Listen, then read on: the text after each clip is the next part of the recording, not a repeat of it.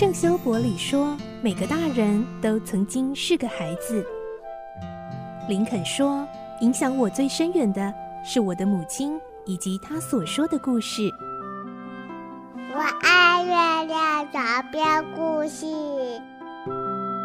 晚安，月亮床边故事。小青姐姐邀请每一位大孩子、小孩子一起听故事，不管多忙，也要和你一起听故事。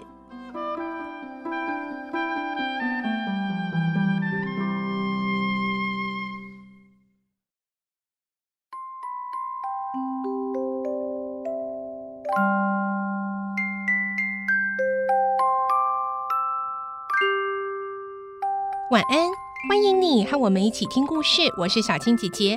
这个星期我们继续来听《所罗门王的宝藏》，今天是三十六集。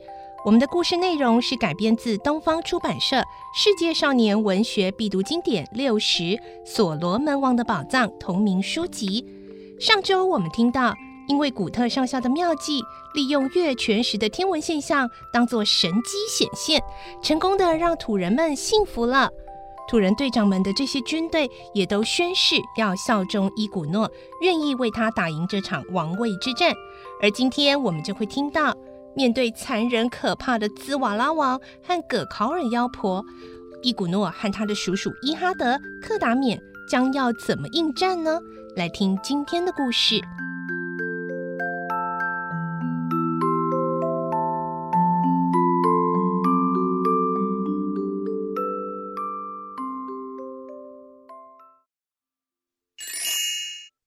所罗门王的宝藏三十六集一触即发。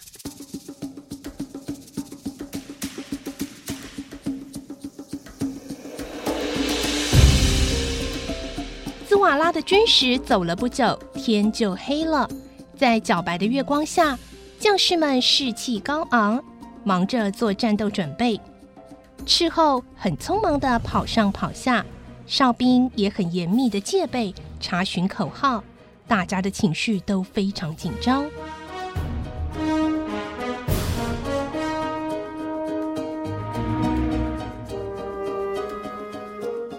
伊哈德在第二天一大清早就把克达缅他们三个白人叫醒了。嗯，起来啊，起来了！敌人已经出动了。克达缅说：“好，那就要赶快出动。”三个人立刻起来，穿上了兹瓦拉王的护身甲，带上机枪、刺枪和盾牌。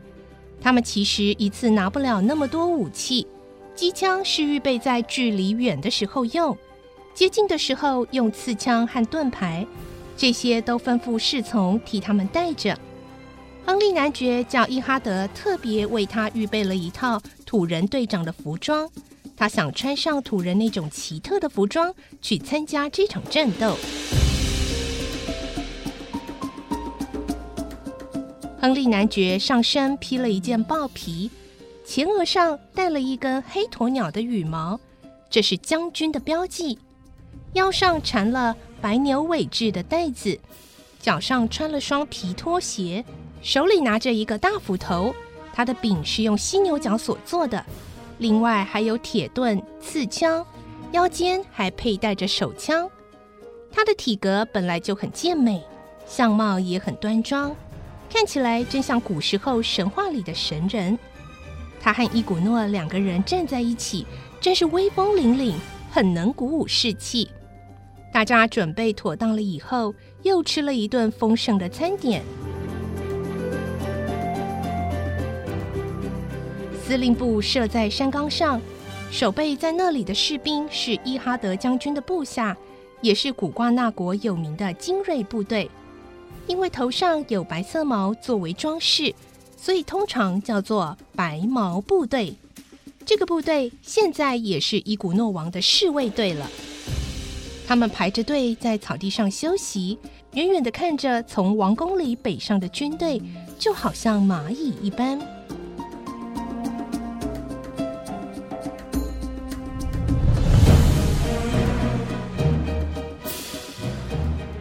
瓦拉的军队出了国都以后，分成了三队，一队向右迂回前进，第二队向左迂回，第三队由正面前进。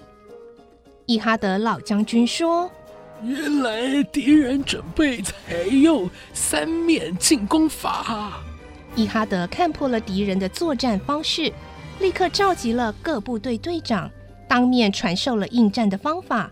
无论敌人从哪一个方向来进攻，都不会有漏洞，只需静坐等待敌人上钩。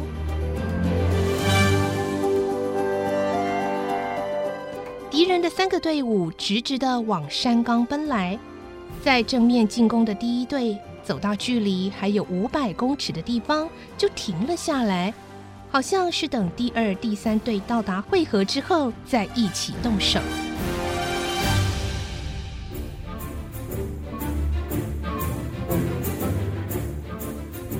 古特上校在山上的司令部看到这种情形，很不耐烦地说：“哼，假如我手里有一支机关枪的话，用不了二十分钟就可以把山腰那一些家伙给扫射光。”穿着土人服装的亨利男爵仍然和往常一样，很快活地说：“这里没有那件东西，就不好办了。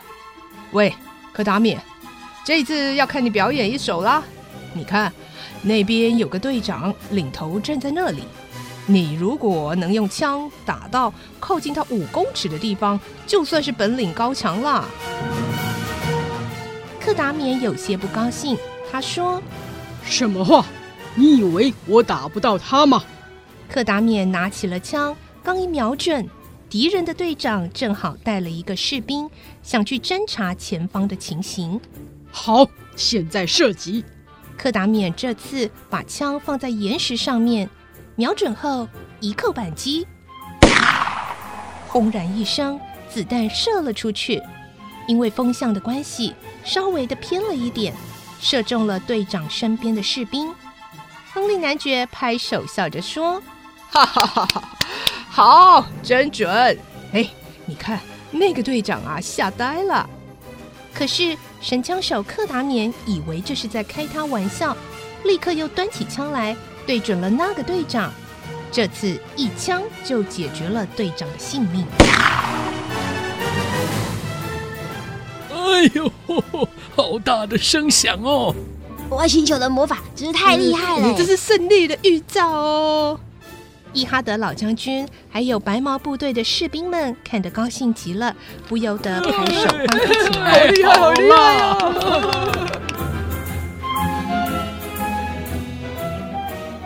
敌人的部队看见队长被白人的魔法击倒了，心生畏惧，乱成一团，退了下去。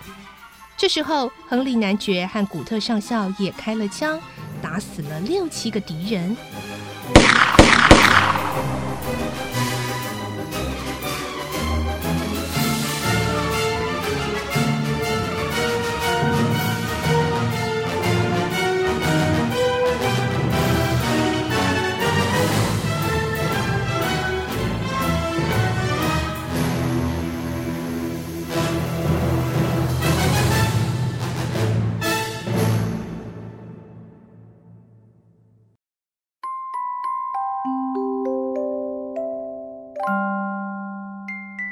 在今天的故事里头，看到这个战争开始了，而一开始呢，柯达免秀了一下他的神枪手，而对土人们来说呢，突然他们会有人听到这个轰然一声，就觉得可能又是这个外星球来的神在施这个神迹、施魔法了，让他们非常害怕呢。